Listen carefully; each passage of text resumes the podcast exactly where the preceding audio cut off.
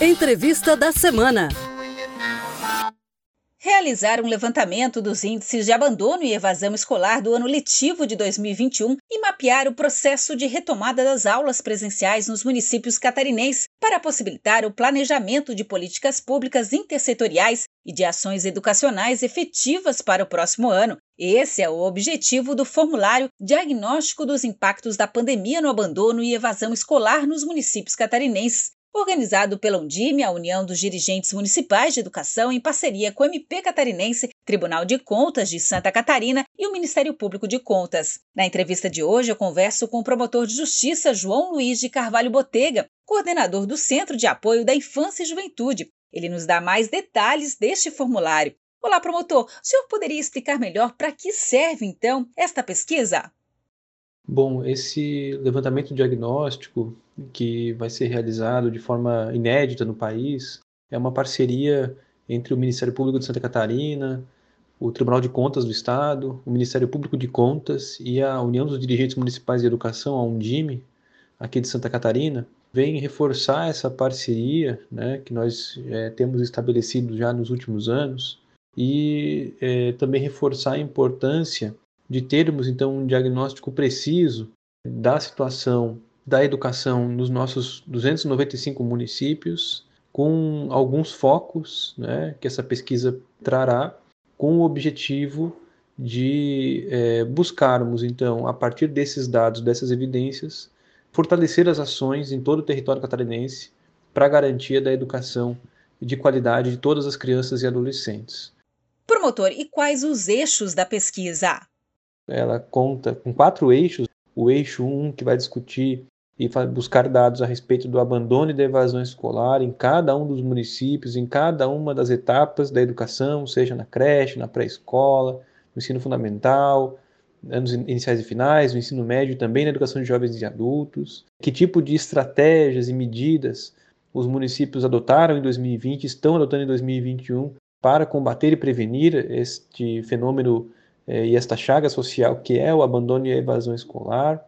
O eixo 2 é, vai buscar fazer um levantamento a respeito da situação atual do retorno às atividades é, 100% presenciais no Estado, considerando o teor do decreto 1408 de 2021, né, que diminuiu o distanciamento entre as pessoas em sala de aula de um metro e meio para um metro. Então nós vamos levantar também como é que está a situação de cada município e de cada escola, em cada etapa também, verificando se o município já editou o decreto é, estabelecendo o retorno às aulas presenciais, é, se todas as escolas, ou parcialmente, ou nenhuma delas, é, retornou ao regime 100% presencial, se temos ainda é, alguma escola que está no regime ainda remoto, né, o que deve ser certamente corrigido, e se temos escolas no modelo híbrido, né, de rodízio entre alunos também. O eixo 3, nós vamos questionar os municípios é, a respeito do direito à aprendizagem, ou seja, à avaliação diagnóstica, os programas de recuperação da aprendizagem, né, para que a gente possa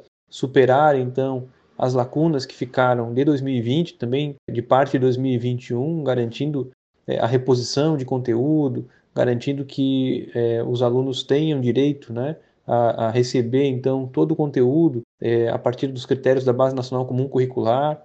E para isso os municípios, né, todas as escolas, sejam públicas ou privadas, municipais ou estaduais, elas devem realizar então uma avaliação diagnóstica de todos os seus alunos para verificar então identificar essas lacunas de aprendizagem em razão da pandemia e aí a partir desta avaliação instituir então um, programa de recuperação da aprendizagem é, para todos os alunos que necessitarem. E então nós vamos questionar isso verificar quais são as ações que estão sendo é, efetivadas pelos municípios identificando também as boas práticas, identificando é, aqueles municípios que já estão mais avançados, aqueles que estão um pouco mais atrasados, é, e a partir daí vamos iniciar então cada órgão, né, na sua atribuição legal, constitucional, um processo de controle, de fiscalização, de cobrança a respeito da implementação desses programas de recuperação de aprendizagem. E por fim, o último eixo, o eixo 4, nós vamos questionar a respeito dos programas existentes no município, programas de defesa do direito da criança e do adolescente,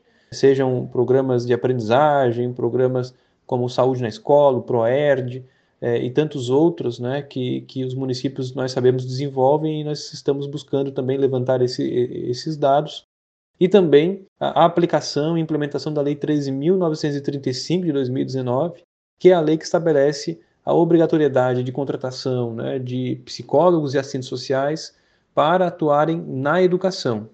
Então, nós vamos é, avaliar também, verificar se os municípios estão cumprindo essa lei ou estão se organizando para cumprir essa lei, considerando as, os impedimentos aí de contratação por conta da pandemia, que vencem no final do ano, mas os municípios que ainda não têm essa equipe devem contratá-la o mais rapidamente possível é, no início de 2022, para que essas equipes possam atender né, as crianças e adolescentes que necessitarem, as escolas, porque nós compreendemos que essa equipe, né, com um psicólogo e um assistente social, também é fundamental para identificar violações de direitos, para combater e prevenir evasão escolar e trabalhar com outros projetos e programas que podem ser realizados é, em todos os municípios. Então esse são é, esse é o nosso levantamento, nosso diagnóstico é, nessa parceria e nós a partir né, desses dados que, que vamos é, coletar ainda esse ano, com certeza, muito, o mais rapidamente possível, vamos é, encaminhar então internamente também essas informações no caso do Ministério Público para as promotorias de justiça